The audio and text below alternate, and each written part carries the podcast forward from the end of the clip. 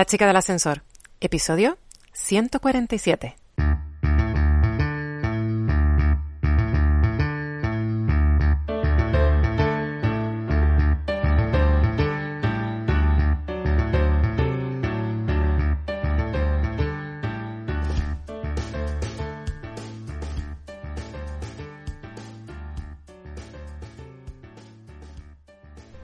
Soy Lula González y has llegado al podcast de La chica del ascensor.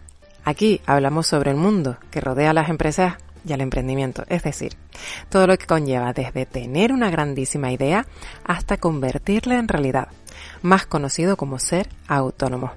En cada episodio intentamos evangelizar a los autónomos y casi casi siempre aprender algo nuevo. Hoy estamos súper contentos, no solamente porque sea viernes y porque tenemos el viernes de las noticias dentro del ascensor, y no solamente por eso, sino porque nos hayáis petado a noticias enviadas a través de nuestras redes sociales, incluso desde el WhatsApp, sino porque ayer sabíamos que, éramos los ganadores del premio iBox o iBox, no sé muy bien cómo se pronuncia todavía, de la audiencia de los podcasts nacionales en la categoría 6, en la categoría de empresa y tecnología, y que había sido eh, de manos de ustedes, de nuestra audiencia. O sea que eh, hoy fui capaz de grabarme el vídeo para subir a las historias de Instagram para darles las gracias porque realmente esta situación era algo que no me esperaba, eh, porque daros cuenta, solamente dos días antes, gracias al podcast de Evita la Crisis y al que les aconsejo que os deis un saltito porque tiene información súper interesante para saber cómo manejarnos si tenemos una empresa con el tema de la economía, eh, nos enterábamos que estábamos nominados y que éramos finalistas. O sea, era todo una, una aventura porque eran dos días anterior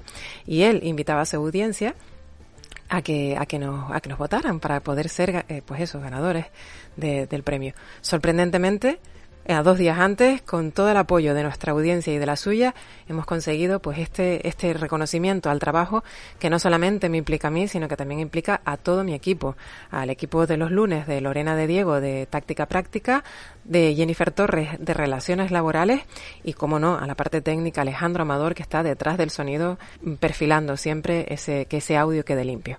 Así que eternamente agradecidos de que este reconocimiento a nuestro trabajo y a la generación de este contenido que quien lo hace, quien genera contenido en Internet, sabe que no es nada fácil, eh, primero que les sirva, segundo que lo reconozcan, porque yo creo que es la mejor forma de, animarnos a seguir produciendo, pues eh, que este podcast siga rodando.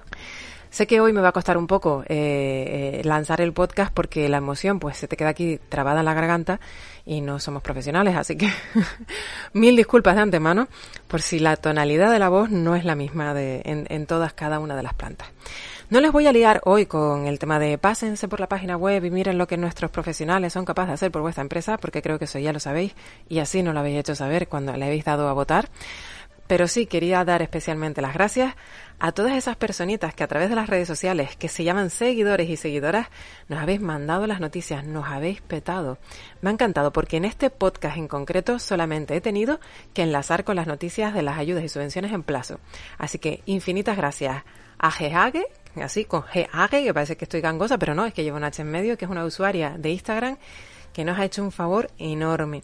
Alejandro Amador, que nos ha enviado bastantes noticias también. Jennifer Torres y nuestra amiga Tisiri, que no vamos a descubrir su nombre real porque es un secreto solamente para los que las conocemos. Infinitas, infinitas gracias. Nos metemos ya dentro del ascensor, apretamos la planta número uno y a ver qué es lo que nos depara. Abrimos y resulta que en la planta número uno nos encontramos con el BOE. Lo curioso del BOE es que no les voy a contar esta subvención en la última planta de todas, que es donde tocan las ayudas y subvenciones para empresas que ya están creadas, sino que en este caso es una subvención a nivel nacional. Y en ellas lo que se fomenta es que te hagas autónomo. Así que todas las personas que están o que se tienen que reinventar y dicen, oye, pues me lo voy a montar por mi cuenta, o en el caso de que te lo estés pensando o que no te quede más remedio, que en muchísimas ocasiones es esto, puede ser que esta sea una de las subvenciones a las que te puedas acoger. Les leo así directamente. Subvención por el establecimiento como trabajador autónomo o por cuenta propia. Las cuantías de la subvención son las siguientes. 5.000 euros si eres desempleado en general. 6.000 euros si eres joven desempleado de 30 o menos de 30 años. 7.000 euros para el caso de las mujeres desempleadas. 8.000 para en el caso de que seas un desempleado o desempleada con discapacidad. Y 10.000 euros en el caso de que seas una mujer desempleada y con discapacidad.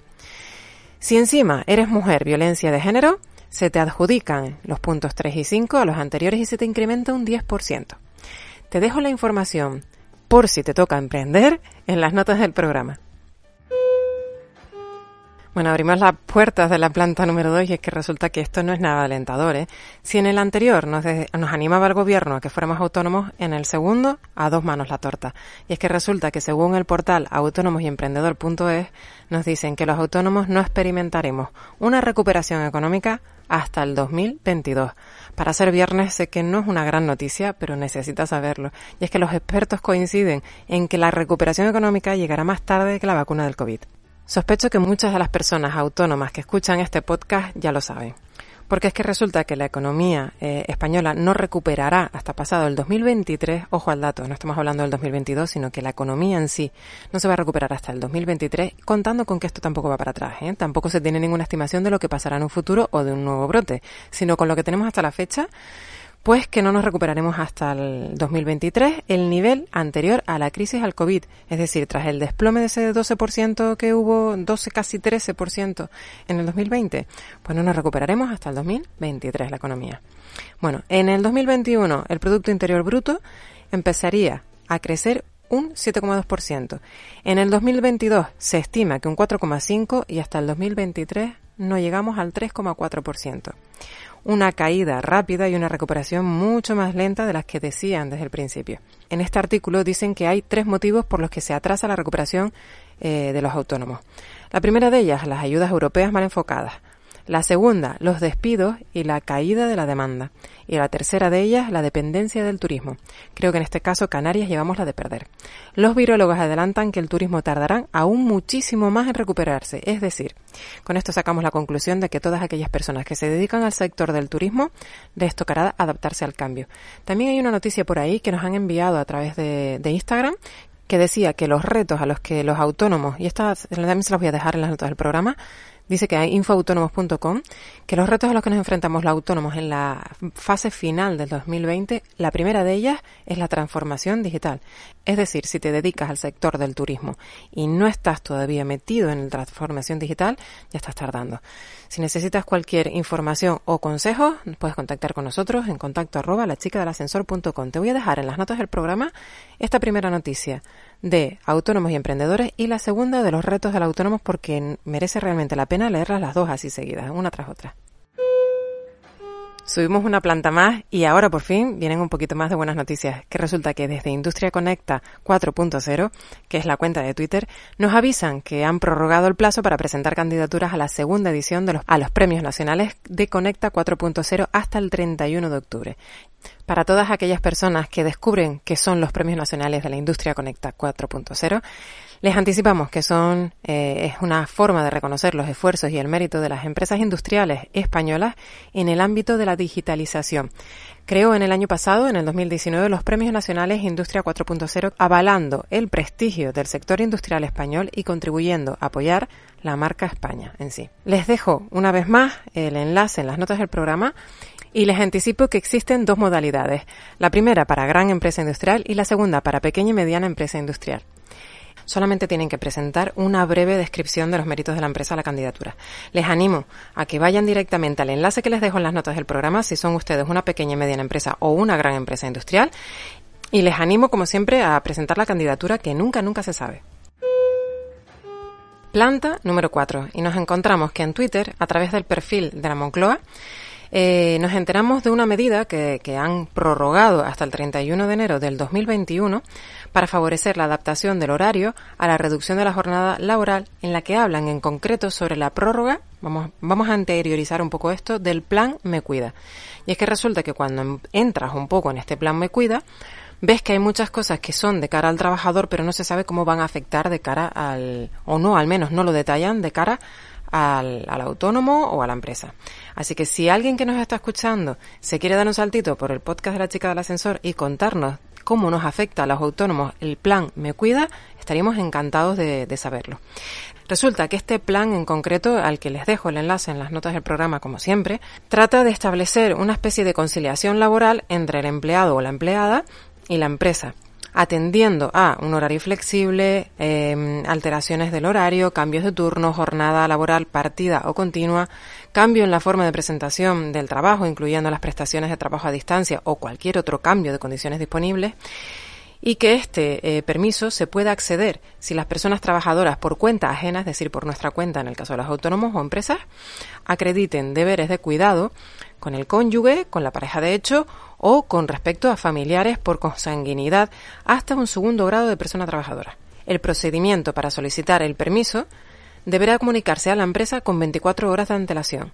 Me pregunto si una empresa con 24 horas de antelación, tan solo un día, puede ejecutar de alguna manera que todas las funciones que ese personal cubre en determinados momentos, pues nosotros tengamos las herramientas disponibles para poderlo suplir. ¿Cómo nos vamos a proteger? ¿Cómo nos van a proteger a los autónomos ante este Me Cuida? Que a mí me encanta que sea una conciliación laboral, pero por favor, que sea en doble sentido, no solamente en uno, que también nos protejan a nosotros, que también nos cuiden a nosotros. Las adaptaciones de la jornada deberán solicitarle de manera justificada, razonable y proporcionada, como para acomodarse a las necesidades de la organización de la empresa. Esto es el segundo punto que aclaran, pero tampoco entran en detalle. Es decir, ¿cómo es justificada, razonada y proporcionada? Eh, hay, un, hay una línea que no se especifica o que al menos aquí, desde la página web del Gobierno de España, no nos lo hacen saber. Así que si nos escuchan desde las asesorías, y saben de estos pormenores, por favor, les invito a que hagamos un podcast especial sobre cómo afecta el plan Me Cuida a las personas que cotizamos por cuenta propia. Y a las personas que cotizan por cuenta ajena, les invito a que sean un, poco empáticas con quienes están detrás de la empresa y que en vez de 24 horas quizás es necesario que se lo hagan saber con más de una semana de antelación porque el personal no es tan fácil encontrarlo. Subimos una planta más y hablamos en concreto del WhatsApp, porque si en algún momento teníamos algún tipo de duda de que nuestro teléfono móvil era un ordenador, ahora nos queda más claro que nunca. Y es que resulta que están viralizándose mensajes a través de WhatsApp en el que una persona de tu contacto es tu lista de contacto, por ejemplo, Mari, pues Mari coge y te manda un mensaje a través del WhatsApp y te dice, perdona, me he equivocado, ¿me puedes reenviar el mensaje que te mandé? Cuando tú lo reenvías, es la forma de activar directamente un malware, un virus, a través del WhatsApp, que te captura toda tu lista de contactos y a su vez le envía ese mensaje a toda tu lista de contactos. ¿Qué es lo que tenemos que hacer en este caso? Pues no reenviarlo. O sea, desde el momento que te dice que le reenvíes el mensaje, no reenviarlo. Además, desde la Guardia Civil parece ser que ponen especial hincapié en esto, en las estafas. También, si buscas directamente en Google virus WhatsApp 2020, te aparece la manera de eliminar el virus de WhatsApp. Pero lo mejor de todo es estar prevenido. Si te llega un mensaje de alguien de tu lista de contactos que te pide que le reenvíes el mensaje que te acabo de enviar, recuerda, no lo envíes.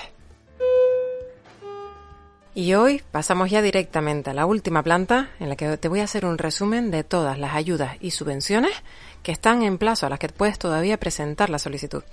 La primera de todas, en Arona, Tenerife, segunda convocatoria de subvenciones de carácter extraordinario y urgente para la supervivencia del sector empresarial del municipio de Arona con motivo del COVID-19. Está abierto de plazo hasta el día 13 del mes que viene. En Linares, convocatoria de ayudas TIC a las cámaras 2020 para la transformación digital de las pequeñas y medianas empresas confinanciadas por el Fondo Europeo de Desarrollo Regional FEDER de la Unión Europea, como medida para hacer frente, evidentemente, al impacto del COVID-19. Lo tienes de plazo hasta el día 30 de este mes. En Linares también convocatoria extraordinaria de ayudas Innocámara 2020 para el desarrollo de planes de implantación de soluciones innovadoras cofinanciado también por el FEDER de la Unión Europea. Evidentemente es para hacer frente al impacto del COVID. Lo tienes también hasta el mismo día, hasta el 30 del 10. Pravia, subvenciones directas a negocios de Consejo de Pravia afectados por el estado de alarma. Tienes la subvención hasta el 30 del 11 en Andújar. Ayuda Expande Digital 2020 para el desarrollo de planes de marketing digital internacional como medida para hacer frente al impacto económico del 2020. También la tienes abierta de plazo hasta el 30 de este mes. En Andújar, convocatoria TIC 2020 de las cámaras para la transformación digital de pymes confinanciadas por el FEDER de la Unión Europea para hacer frente al COVID-19. Lo tienes también de plazo hasta el día 30 de este mes. También en Andújar, convocatoria extraordinaria de ayudas Innocámara 2020 para el desarrollo de planes de implantación de soluciones innovadoras, también confinanciado por el FEDER, para hacer frente al COVID-19 y tienes de plazo hasta el mismo día, 30 del 10. En Motril, convocatoria extraordinaria de ayudas Innocámaras 2020 para el desarrollo de planes de implantación de soluciones innovadoras, cofinanciado por el FEDER, y también para hacer frente al COVID. Lo tienes hasta el 30 del 10. En la misma fecha y en el mismo sitio también, también convocatoria de ayudas TIC Cámaras 2020 para la transformación digital de empresas, de pymes, cofinanciadas también por el FEDER y que también lo tienes abierto hasta el día 30 de este mes. Y por último, no por ello menos importante, en tres cantos, que se aprueban las bases de la convocatoria de los premios de fidelización comercial en tres cantos, que lo tienes abierto el plazo hasta el 31 de diciembre. Y llegamos al final de esta subida en ascensor, abrimos las puertas y nos encontramos ya con el viernes y el fin de semana. En muchos casos va a ser el descanso de las personas que cotizamos por cuenta propia, en otros el inicio del trabajo y eh, casi casi que puedo asegurar que al 100% que la cabeza sigue funcionando, aunque estemos desconectando, estamos conectando porque siempre estamos dando las vueltas a la cabeza. Ese es el síndrome de los autónomos. No podemos deshacernos de ello. Gracias por quedarte hasta el final, gracias por compartir este podcast, por suscribirte, por votar y hacer posible que seamos, que tengamos ese premio ahí y que lo podamos lucir durante todo un año. Y te invito a enviarle a este podcast a alguien que conozcas por si le puede venir bien. Muchísimas gracias una vez más y nos vemos el lunes dentro del ascensor. Disfruten del fin de semana.